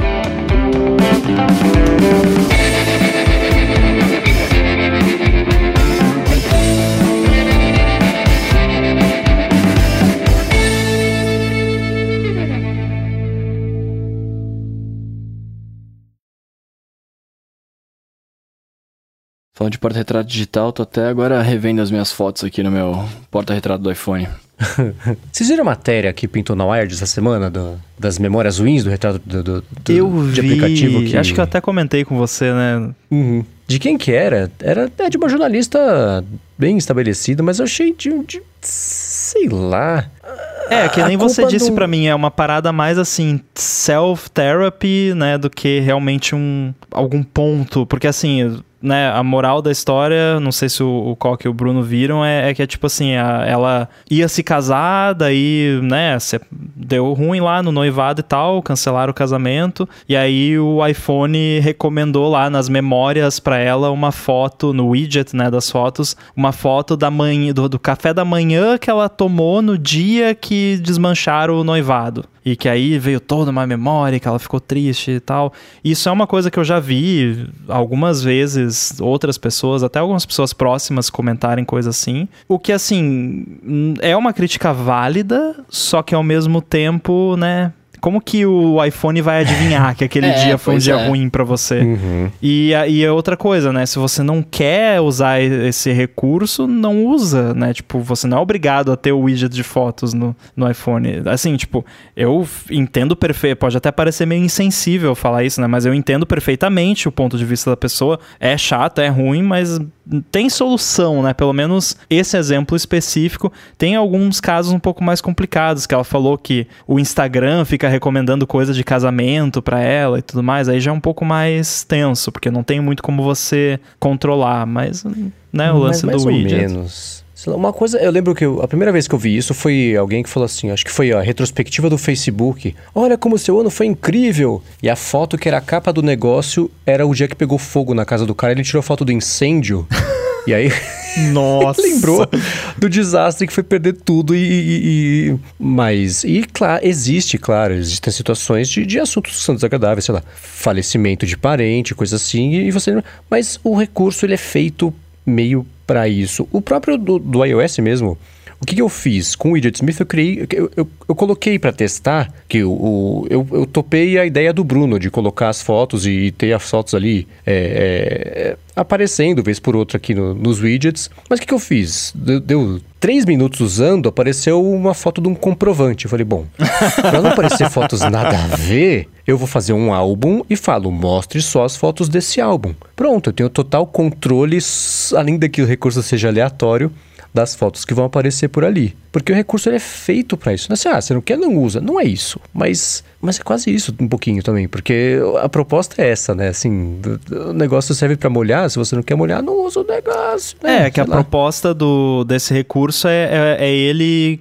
de alguma forma identificar lembranças e você não precisar criar um álbum. Só que assim, o negócio não tem como adivinhar se você estava feliz ou triste no dia. No máximo, assim, sei lá, se tiver uma foto de você chorando, talvez o algoritmo consiga detectar, mas não é assim que funciona a coisa, né? Então, eu acho que, ainda mais no, no exemplo específico, era uma parada super indireta. Tipo, café da manhã uhum. que ela tomou no dia. Como é que o iPhone vai saber, né? Então, eu acho que e, talvez e, o segredo seja isso, né? Cria um álbum lá, momentos felizes, coisas boas. Uhum. E aí, toda foto que você tirar de um momento feliz, o problema é que, assim, um momento feliz pode virar um momento triste. Né? Exatamente. Se você tá aqui, né, com a namorada ali e tal, tira uma selfie juntos e né, daqui a pouco ela ela dá um pé na sua bunda e daqui a né, uns anos aparece a foto lá. Foi você que colocou, né? vai, vai uhum. fazer o quê? Mas aí eu também acho que é um pouco aquela. É um pouco de overreacting que as pessoas têm com coisas de tecnologia que elas não têm coisa normal. Na vida real, você podia pegar um álbum de foto lá, tá folhando e aparecer uma foto que te lembra de uma coisa triste. E aí você. Não, o álbum de foto, que absurdo, essa empresa fabricante desse Vamos álbum de foto aqui. Vou processar a loja que revelou a, a foto, né? Assim, não que tenha rolado qualquer papo de processo, mas é que eu acho que é uma crítica meio vazia. Não, você tá você tá basicamente gritando é o old man yelling at a cloud, né? Você tá uhum. ou nesse caso yelling at an iCloud, né? Você tá gritando lá pro pra parada que não uma, assim, não tem solução, não é culpa de ninguém, é só tipo uma coisa que você não gostou, que te deixa triste, o que é triste, e, e é isso, né? Não tem muito, não é muito actionable. Sim, o que dá para fazer, e isso falta, por exemplo, nesse recurso mesmo, é você ir treinando o recurso. Tipo, me sugira, porque nem música, sei lá, sugira menos músicas assim. Pronto, que nem tem no, uhum. no Instagram mesmo, ó, aparece coisa de casamento. Você vai lá, cara, essa propaganda eu não quero ver, porque ela é irrelevante para mim. Pronto, vai parar de aparecer daquela categoria, ou reduzir da categoria, você coloca outro, de novo, manda outro feedback, outro feedback, isso vai, você vai ensinando o sistema, o, o algoritmo a te entregar o que você quer e, e, não entregar o que você não quer ver. Então isso falta mesmo no iOS. Uma coisa tipo, me mostre, sei lá, não me mostre fotos desse dia, me mostre menos fotos de ovo, que ela falou que era foto do ovo, pois ela lembrar do negócio. Então, é, é, existe um jeito, de, existe a, a possibilidade ou deveria existir de você dar um feedback para essas coisas que são de sugestão, né? Assim como de música, de, de, de recomendações. É, Não, isso é verdade. Ao mesmo tempo, no final, é o que o Ramon tava falando, né? É, cabe a você ir lá e, e, e, mexer na parada, né? Por exemplo, é, eu namorei cinco anos, eu ia casar, etc tal, e, cara, tinha um monte de foto, e tem ainda, porque eu não vou ficar pagando, enfim, acho que faz parte da vida, acho que tem que deixar. Mas o, a, o iPhone aqui, ele reconhece essa foto dessa mesma namorada lá e tem a cara dela, porque tinha uma penca de foto, tá ligado? E fica aparecendo a cara e o nome dela. Né? E o que, que vai fazer? Faz parte da, da parada, mano. Eu acho que É, o, isso o, aí vira uma coisa extremamente pessoal, né? Tipo, eu, eu sou que nem você. Tipo, o passado existiu e tá lá. Eu não vou apagar a foto, porque apagar a foto não vai apagar o acontecimento, né? Mas é que tem gente que tem aquela coisa, não, agora, né, move on, apago tudo, esquece, pronto. É né, cada um tem a, o seu ponto de vista, mas tem que ter os recursos, né? Tipo, ter, poderia ter um recurso divórcio no, no iPhone, né? assim, né? não, no, né? Tem lá a carinha da pessoa, separei. Aí o, o Fotos vai lá e apaga tudo que tiver a cara da pessoa, ele apaga, e se ele tiver em dúvida, ele pergunta: é a pessoa? É, ah, então apaga. Cancelou o plano familiar, fala, tá tudo bem? É, pois é. não, mas podia ter opção, né? Eu não sei se tem hoje, mas podia ter opção de você clicar na cara da pessoa e falar, não mostrar mais, né? Que acho que isso não, não tem, uhum. né? Pode Aí ser. a Siri é. fala, eu encontrei cinco terapeutas. Automaticamente ela pergunta isso, né? Mas eu faço exatamente o oposto. Eu deleto eu dele, mas eu, deleto tudo justamente para não passar por esse problema da recomendação de estar tá scrollando no álbum e aparecer um assunto, uma foto que eu não quero pensar naquele momento, sabe? Assim, as memórias continuam, as alegrias, as tristezas ficam lá, faz parte da história, mas eu, eu deleto porque no, a, aquela memória fica na lembrança e não faz parte da vida digital ali, porque essa eu tenho muito mais contato e nem sempre tá na hora de pensar sobre esse assunto, não. Então. Isso é, isso é de boa, né? O pior é um, um post no Reddit que eu compartilhei compartilhei com você essa semana que o cara desesperado como é que ele fazia pra Apple TV parar de mostrar os nudes dele no, ah, no protetor de tela. Mas isso que, isso que o Mendes falou é engraçado, né? Porque que ele for querer apagar tudo. Eu, eu enxergo o meu iPhone hoje como parte do meu cérebro, assim, saca? Tipo, tudo que eu, coisa que eu preciso lembrar tá lá, que eu anoto, né? Enfim. Já dizia Steve Jobs, a bicicleta para a mente. Uhum. É. então, tipo, a, a, o meu, a minha galeria da câmera, claro, tem coisa que eu apago, né? Até comentei que antes de dormir eu apago os prints que eu tirei no dia, essas coisas todas, porque, né, enfim, senão fica muita coisa. Mas eu acho engraçado porque eu, eu, tenho, eu tenho um monte de foto que eu tirei aqui, inclusive eu passei por uma foto do Coca agora. Tem um monte de foto que. que Isso é uma lembrança que você não quer, né?